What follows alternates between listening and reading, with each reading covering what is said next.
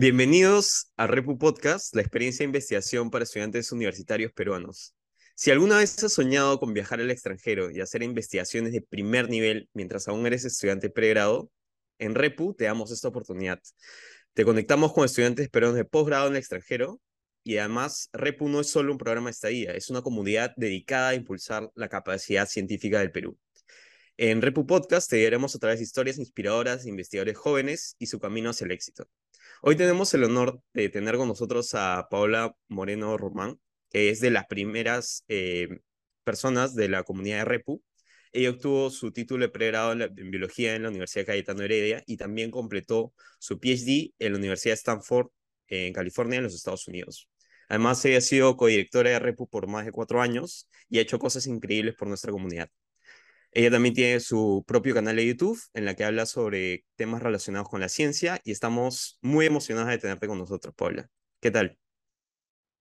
Hola, buenos días. Hola, Maru. Gracias por la invitación y bueno, súper emocionada de ser parte del podcast. Buenísimo, Paula. ¿Qué tal? Eh, mira, vamos a arrancar la conversación. Tenemos una, una pregunta muy interesante. Quisiéramos que nos cuentes tu vida en un tweet. Bueno, em, enamorada de la biología, nada más. Definitivamente sí, enamorada peruana y enamorada de la biología. Buenísimo, buenísimo. Em, cuéntame, ¿cuándo y dónde hiciste tu pasantía en Repu y en qué consistió? Sí, bueno, yo hice mi pasantía en el 2012 y ha pasado, wow, 11 años, qué rápido. Eh, era en la rama de biología, porque Repu tiene un montón de diversas ramas. Entonces sí, fui, fue justo cuando terminé estudiar pregrado, terminé en el 2011 en diciembre y bueno, ya me habían aceptado, entonces viajé en lo que es nuestro internship de verano, que para en Estados Unidos es invierno. Entonces lo realicé en Yale University, en la Universidad de Yale que está en New Haven, en Connecticut, en Estados Unidos. Y el laboratorio donde estuve fue el, el de Patrick Lask, así se llamaba el jefe de laboratorio, y el tema de investigación era estudiar las proteínas que forman el poro nuclear en, obviamente, la envoltura nuclear. Y fue súper interesante, trabajé, fue mi primera vez trabajando con levaduras y haciendo microscopía usando los supermicroscopios, así que fue una experiencia muy, muy bonita y muy enriquecedora en diversos aspectos. ¿Qué, tan diferente fue esa experiencia con lo que ya habías estado haciendo, por ejemplo, en la universidad, en Cayetano? O sea, ¿fue eh, muy chocante? ¿Cómo, ¿Cómo lo sentiste? Sí, fue... Lo primero que se me viene a la mente fue el clima. Eh, y eso va más allá de Cayetano, sino simplemente porque, pues, en Perú, al menos yo nací y crecí en Lima y no, nunca había experimentado el invierno así intenso. Eh, sí había viajado, había visto nieve antes, pero definitivamente el clima fue algo que, que me impactó un montón, eso es como en términos generales.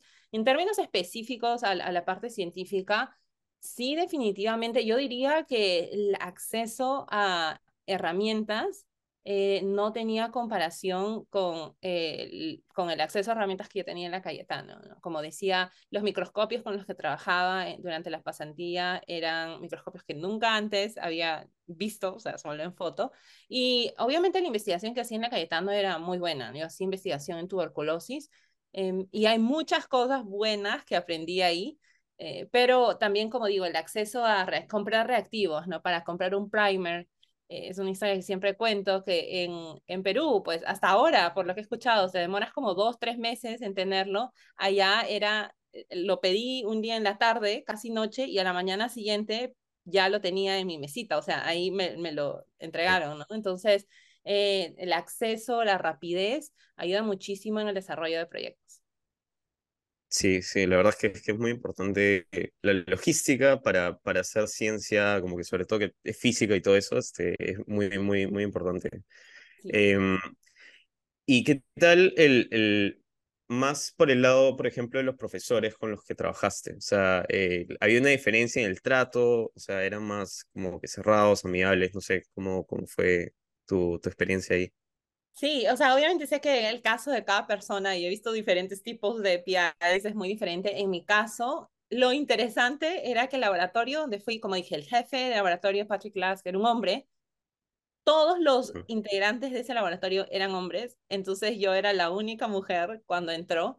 Em, todos fueron muy amigables, sí, eh, fue, o sea, ellos ya eran un grupo, un grupo de amigos, un grupo de amigos hombres, entonces, pues yo entraba como la nueva y todos eran, eran, me cuidaban mucho, eso, eso fue lo bonito. Mi jefe también, bueno, él creo que también porque tenía hijos pequeños, pues tenía mucho más desarrollado ese sentido paternal, entonces fue muy amable conmigo. Eh, para mi cumpleaños, él me hizo un pastel eh, porque justo mi cumpleaños es el primero de febrero que cayó cuando estaba durante la pasantía. Entonces, eh, me, yo diría que, o sea, definitivamente me, me cuidaban mucho eh, también por el hecho de que no solo era internacional, sino también mujer, ¿no? Y era la única dentro del grupo. Entonces, yo aprecié mucho esas como, como hermanos, de cierta forma, o primos, ¿no? Que, que están alrededor mío.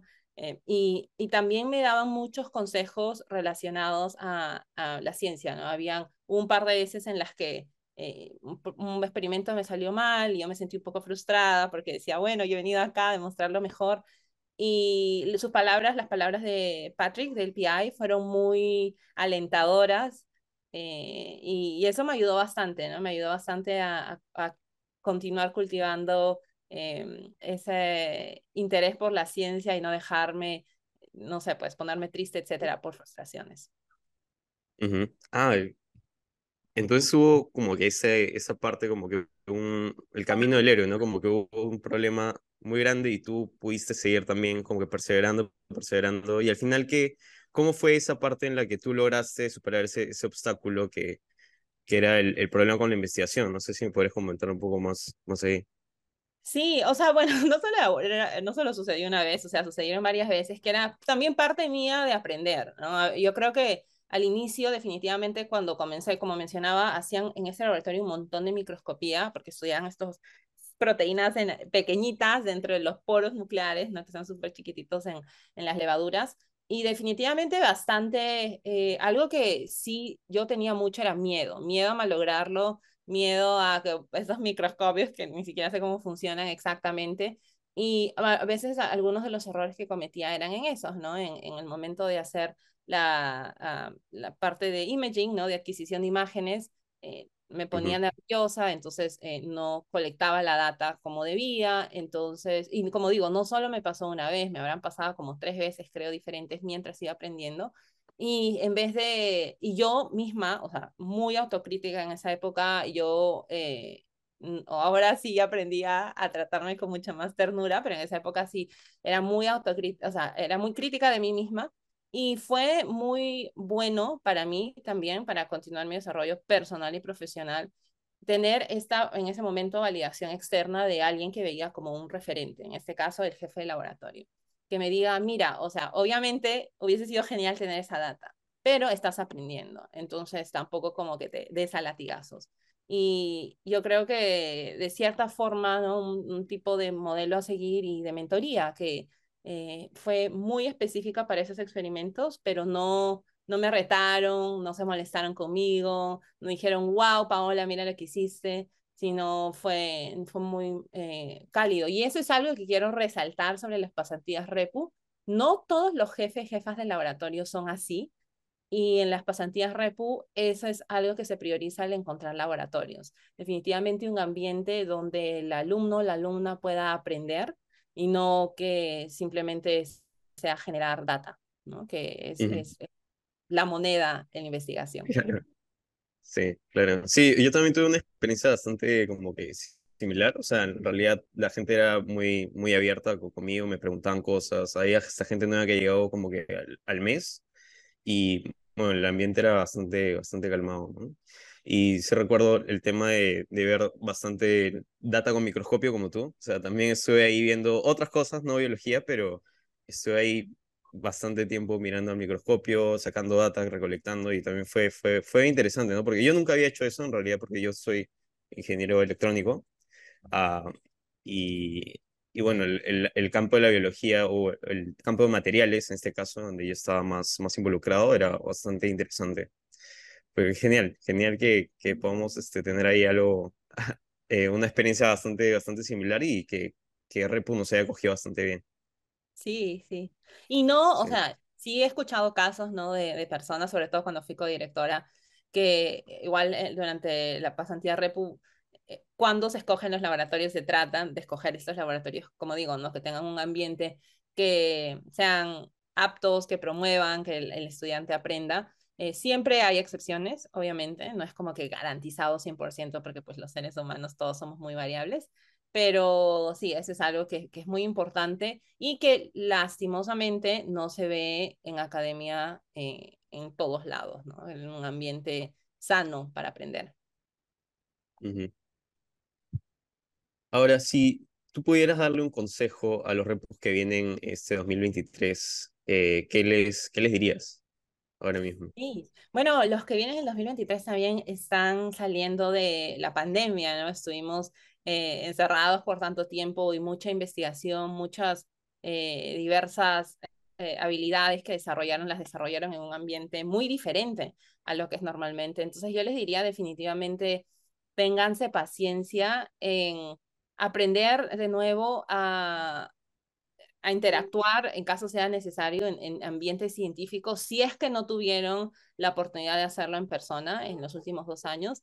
Y definitivamente que cultiven mucho su confianza en sí mismos. A veces, eh, pues ahora los Repus 2023 que ya han comenzado sus pasantías, han viajado a los lugares donde están haciendo sus laboratorios y que nunca se sientan menos, que nunca comprometan nada relacionado a su identidad para poder encajar, porque van a estar en ambientes muy diferentes, lejos de su comunidad, que pueden ser su familia y o grupo de amigos, etcétera. Entonces, eh, definitivamente van a tener un poco más de aislamiento, ¿no? De lo que ya conocen y que no comprometan nada de ellos mismos para poder encajar, que recuerden que por alguna razón fueron seleccionados para este programa y que, o sea, siempre lo digo en inglés, ¿no? Un your awesomeness, que recuerden que son increíbles y que, pues, ¿no? Que own it, que definitivamente digan, ah, sí, o sea, yo trabajé duro para esto y dale, y van a haber momentos en los que, como digo, experimentos no van a salir, eso no tiene nada que ver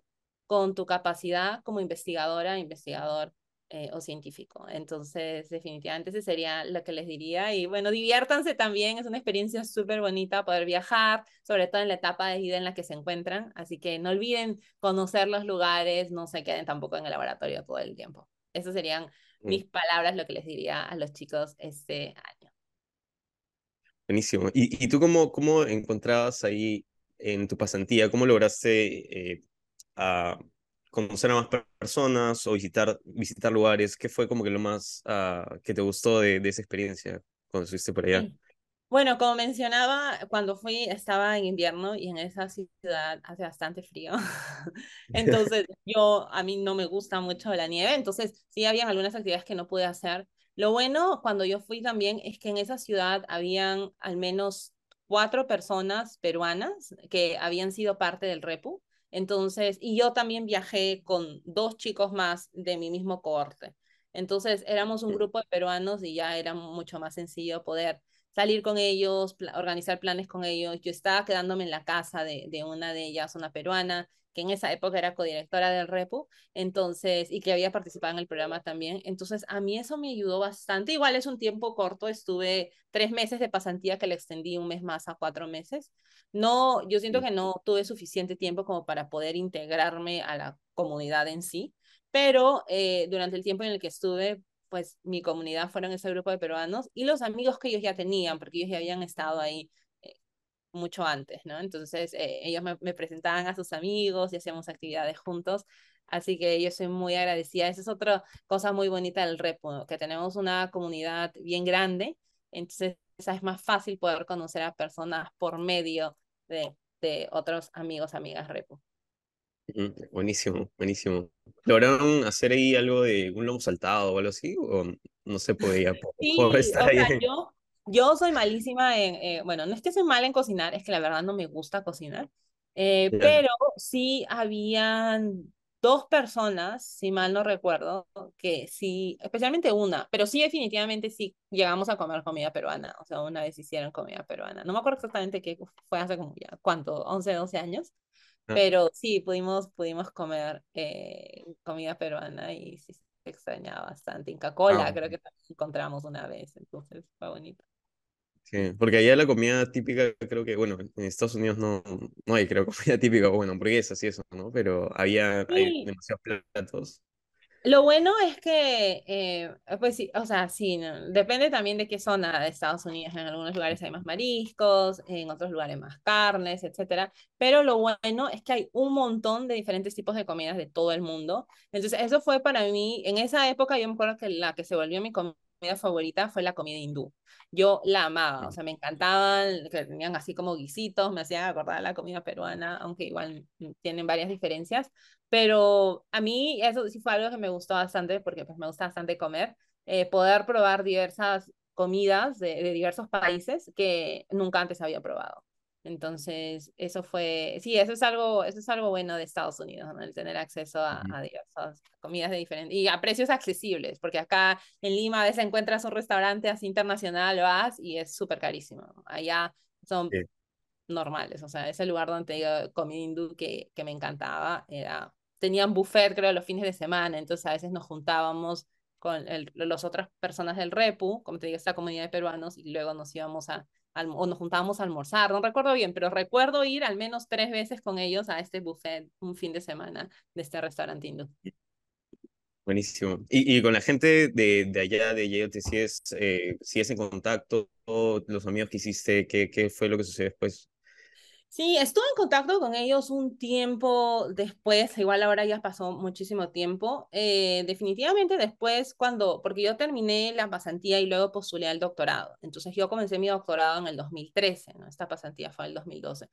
Y sí, eh, yo, eh, había un estudiante de doctorado en el laboratorio donde yo estaba que cuando yo comencé mi doctorado en Stanford, él eh, al año o dos años y comenzó a hacer su postdoctorado en Berkeley, que está ahí relativamente cerca de Stanford. Intentamos una vez juntarnos, eh, no se dio, pero con él sí me comuniqué unas cuantas veces, después también con el que eh, había sido mi mentor en el laboratorio, un postdoc, que era un postdoc italiano, pero que estaba haciendo su postdoc en, en Estados Unidos, él fue mi mentor.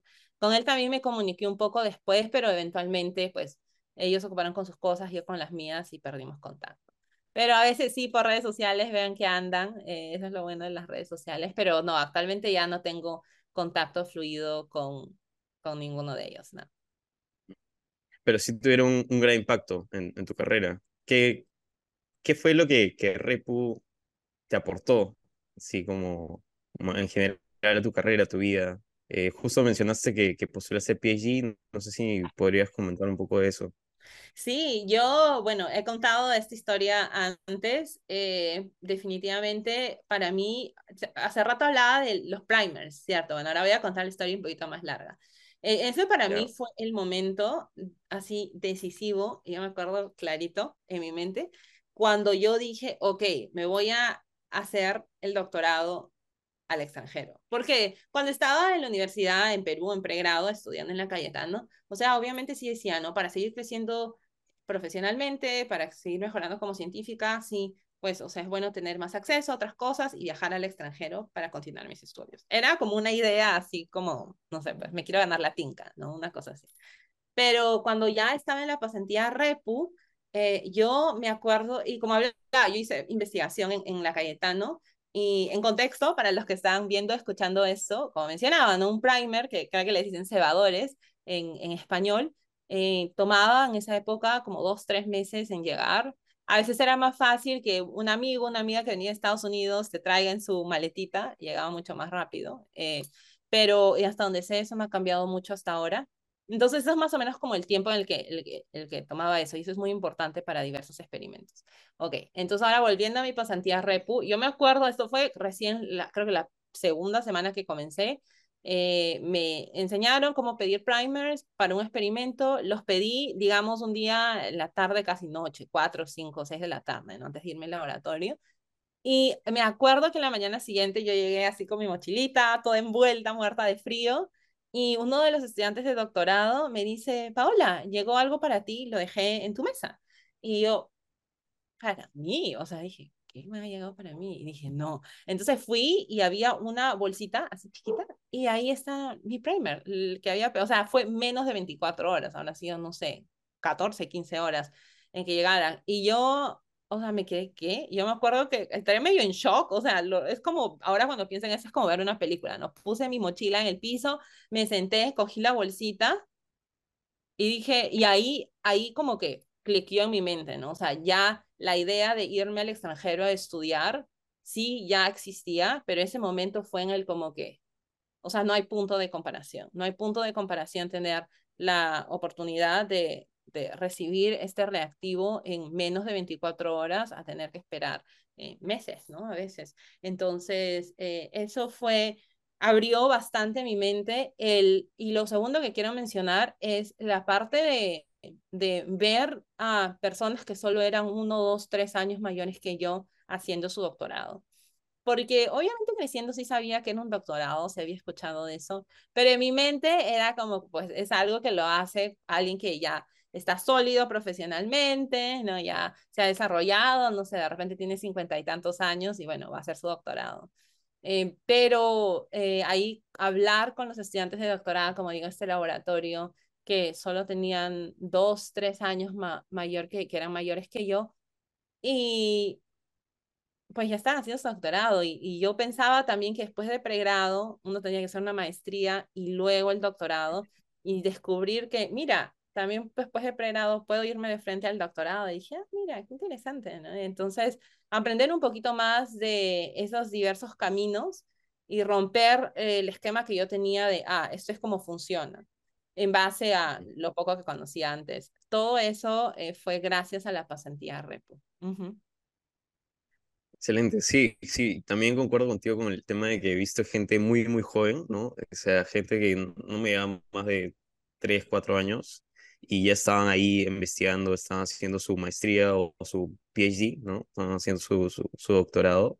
Y lo lo de iteración, ¿no? Que mencionas que es muy, muy importante. O sea, es como que si te llega un día, es abismal la diferencia que si te llega un mes. O sea, como que, como, como no, no, no hay punto de comparación. Y es excelente esa parte.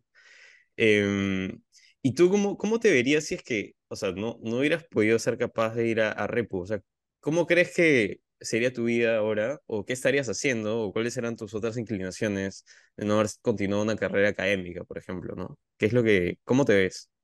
Sí, o sea, si no hubiera hecho el repu, yo definitivamente creo que eventualmente sí hubiese hecho algún ese, estudio de posgrado, no sé si maestría primero, no sé si hubiera ido de frente al doctorado, pero ah, porque sí tenía, o sea, sí, en ese momento me gustaba muchísimo, muchísimo la investigación, todavía me gusta, pero en esa época sí estaba muy inclinada a lo que era eh, academia, eventualmente tener mi propio laboratorio y dedicarme a investigación eh, en un laboratorio hasta el resto de mi vida.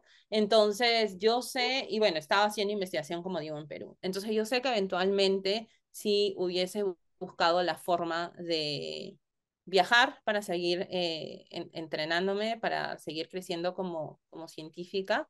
No, lo que sí estoy casi segura que no hubiera pasado es probablemente la rapidez con la que sucedió, porque como digo, ¿no? O sea, terminé pregrado, hice mi pasantía y comencé el doctorado, entonces fueron ahí como seguidito. Eh, y también eh, a la universidad a la que fui. Stanford es una universidad muy, muy buena y yo estoy segura que la carta de recomendación de mi PI me ayudó un montón, la experiencia que tuve me ayudó un montón. Y obviamente la investigación que hice en Perú me ayudó un montón también porque pude publicar un paper gracias a eso y pues los papers ayudan mucho en el proceso de, de admisión. Entonces, no, yo sí estoy segura que eventualmente hubiese llegado a hacer un doctorado porque sí estaba muy motivada para eso, no sé si hubiera sido eh, tan rápido y a los lugares a los que fui. Eso sí, me inclino porque no, pero pues uno nunca sabe. Claro, claro. No, igual, o sea, cuando tienes una, una fijación y la pasión por, por llegar al punto, o sea, es como que encuentras la forma o el, el mundo se alinea, no sé, y te, te lleva al, al lugar que quieres, ¿no? Entonces creo que sí, sí, de todas formas, este, hubieras llegado al, al, PhD. Genial. Y ahora, en todo este tiempo que hiciste tu PhD, no sé, ¿cuánto, cuánto duró el, el PhD en total, el, el estudio que, que, hiciste allá en Stanford? Sí, en mi caso fue seis años. Eh, yo lo comencé en septiembre del 2013 y lo terminé como en julio del 2019. puede ser. Eh, claro, porque el 2020 fue cuando comenzó la pandemia. Ajá. Eh, entonces, eh, sí, básicamente seis años. Y, y, pero bueno, no, el primer año es de rotación, donde vas, en el caso de biología, donde rotas en diversos laboratorios. Y bueno, el resto, los otros cinco años estuve en el laboratorio haciendo mi proyecto de doctorado.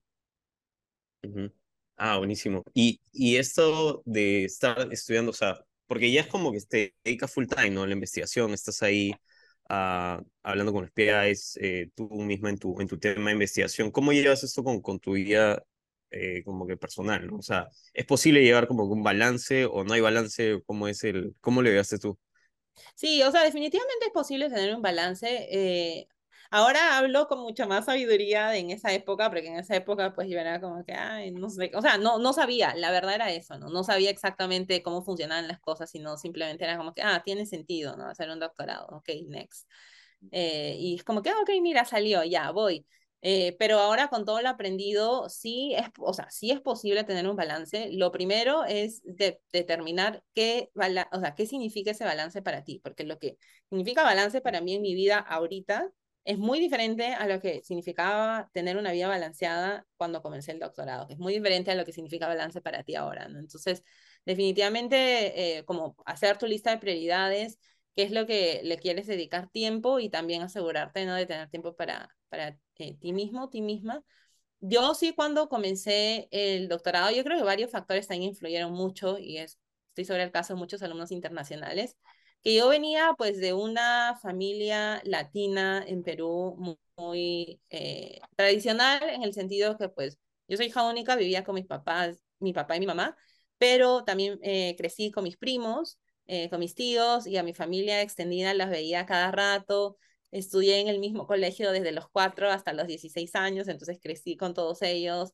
entonces el sentido de comunidad es muy arraigado y pasar de un ambiente donde estoy así rodeada de personas que conozco desde que nací literalmente o desde que tengo uso de razón, en el caso de, mis amigos que conozco desde que tengo cuatro años, a un ambiente donde no tenía nadie, ¿no? O sea, era yo sola, vivía en un estudio yo sola.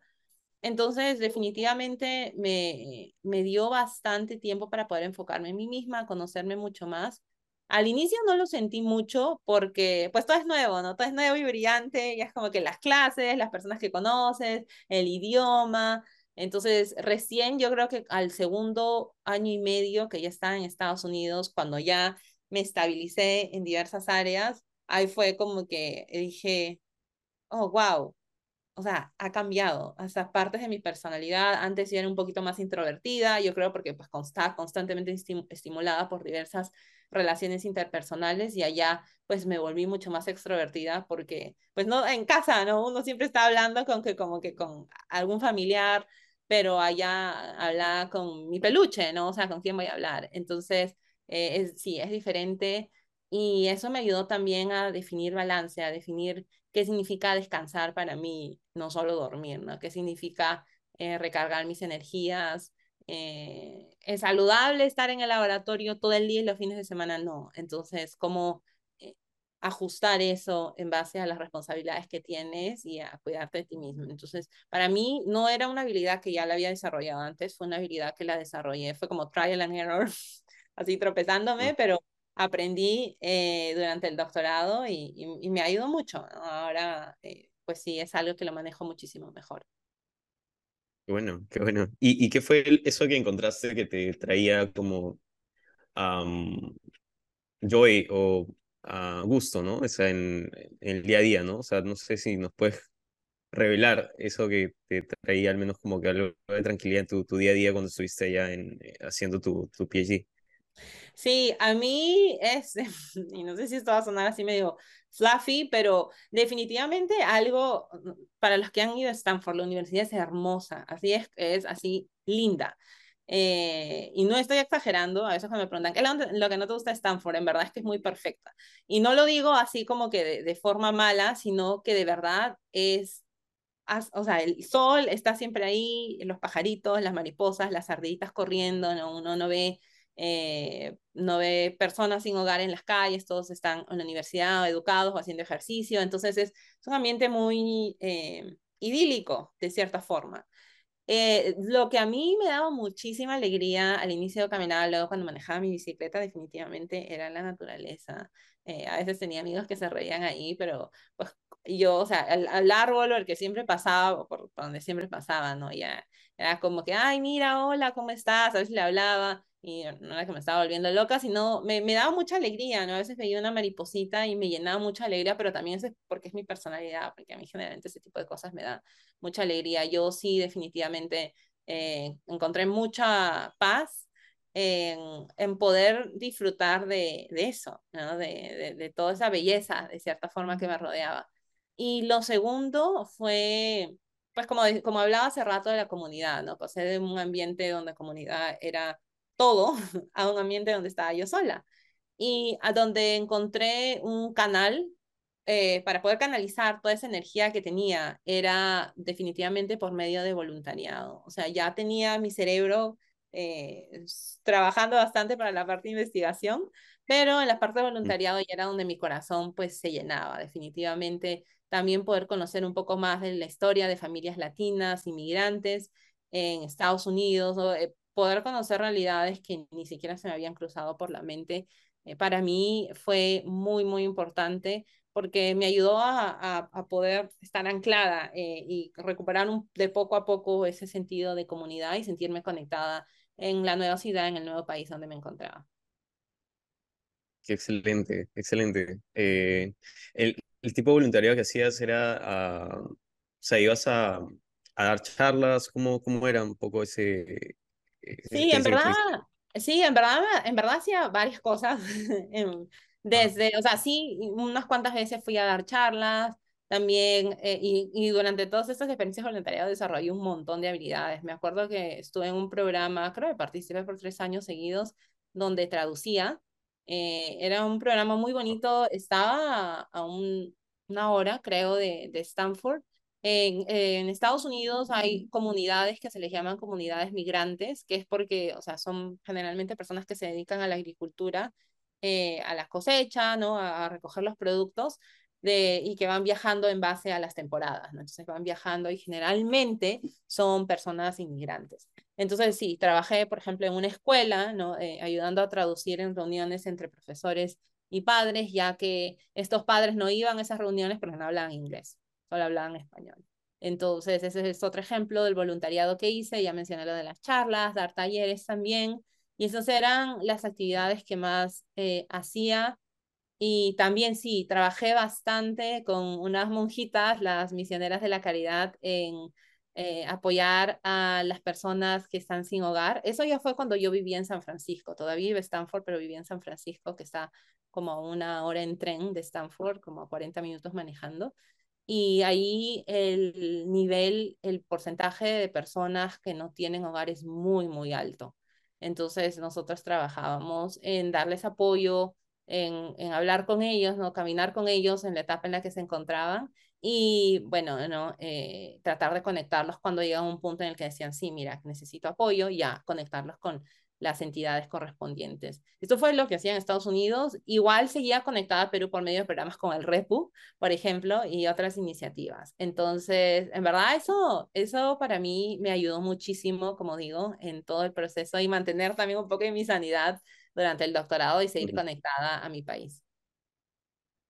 Excelente. Y, y durante todo este proceso, o sea, al final, ¿qué, eh, ¿en qué desembocó el haber terminado el, el PhD en Stanford? ¿Qué, ¿Qué, es lo que haces ahora? O sea, ¿cómo, ¿Cómo ha influido en tu vida actual? ¿Y qué sí. te gustaría hacer? Ah, bueno, wow, muchas preguntas. Eh, la verdad... Vamos a la primera. O, o sea, definitivamente, y eso es algo que yo creo que se debería hablar un poquito más. Bueno, depende uno, ca cada persona cuando comienza su doctorado, ¿no? Eso es lo primero.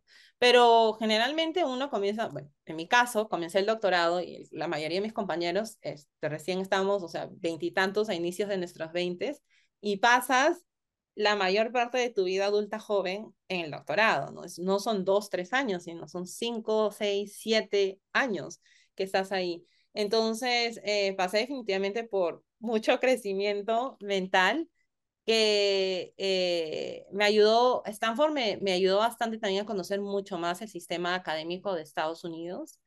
eh, había muchas cosas que vi que me gustaron y muchas cosas que me hicieron eh, darme cuenta que ese no era el camino por el que quería continuar. Como mencionaba ahorita, lo de voluntariado, hacía bastante voluntariado porque quería seguir conectada a la comunidad y ahí fue que me di cuenta que todo esto de outreach, ¿no? De diferentes eh, programas, iniciativas de divulgación de ciencia, diferentes programas de ayudar a otras personas, en mi caso específico en, relacionados a temas de ciencia, de STEM, eh, y ese fue el camino que yo me incliné más. Entonces, bueno, terminé mi doctorado, ah, no solo aprendí cosas académicas, sino, como digo, se dieron estos cambios internos. Y cuando terminé, me uní a una compañía que se llama Foldscope, que viene de Folding Microscope, como microscopio que se dobla. Es un microscopio de papel que yo justo, eh, o sea, es, no sé, un día tal vez voy a hacer un, un episodio sobre eso porque todas las, como, como los conocí, todas las interacciones que he tenido con ellos se han dado de una forma así hasta mágica. Eh, pero yo a ellos los conocí haciendo voluntariado justo cuando comenzaba el doctorado en una escuela. En esa época ellos estaban, eh, estas personas, los coinventores del Folscope, estaban probando estos prototipos. Yo vi un pedacito de papel con unos cables y yo dije, obvio, esto no es un microscopio. O sea, ya trabajado con varios microscopios, eso no sirve. Y sirvió. Entonces me quedé, ¿qué? Eh, y, y, desde ahí comenzamos una relación amical. Eh, a veces eh, yo los apoyaba con algunas charlas, ¿no? ellos me dan unos microscopios para mis propios proyectos, unos foldscopes. Entonces, a veces nos encontrábamos en conferencias también. Entonces, entramos en, en, como esta relación amical con los coinventores del foldscope. Y ya cuando terminé el doctorado, justo uno de los coinventores que era, um, que era y es aún un PI, un faculty en Stanford, me lo crucé, literal, cruzando la calle, y me dijo, oye, mira, me enteré que te grabaste. Entonces, nada, ahí me invitó a que me una a la compañía, lo pensé, tuve, hablé con ellos y pues decidí unirme. Y estaba trabajando en el área que es eh, alianzas estratégicas. Estaba como la directora de alianzas estratégicas y trabajando con gobiernos, con escuelas distritales, con diversas organizaciones eh, sin fines de lucro eh, y también for profits para ayudarlos a incorporar este microscopio a diversas misiones de, de, cada uno de ellos. Entonces eso fue un poquito lo que hice. Actualmente, bueno, me regresé a Perú hace tres meses para pasar un poco de tiempo con mi familia. Cuando me preguntabas, ¿qué es lo que quieres hacer luego? La verdad no sé, por ahorita eh, mi prioridad es pues pasar tiempo con mi familia. Es, no he estado en Perú ya como eh, nueve años. Entonces, eh, claro, nueve años, entonces pasar un poco de tiempo con mis papás después de tanto tiempo. Eh, y estoy, aún sigo con Folscope, pero ya estoy como consultora. En, los sigo apoyando muchísimo en diversos temas, entonces mi, aún sigo muy, muy conectada a Folscope, pero también hace poco, hace un mes y medio, comencé a enseñar en la Universidad Peruana Cayetana Heredia. Y esa parte de docencia me gusta mucho. Justo voy a comenzar a enseñar en el semestre que viene. Y bueno, de ahí no sé qué voy a hacer, pero por ahora esos son mis planes. Excelente, excelente.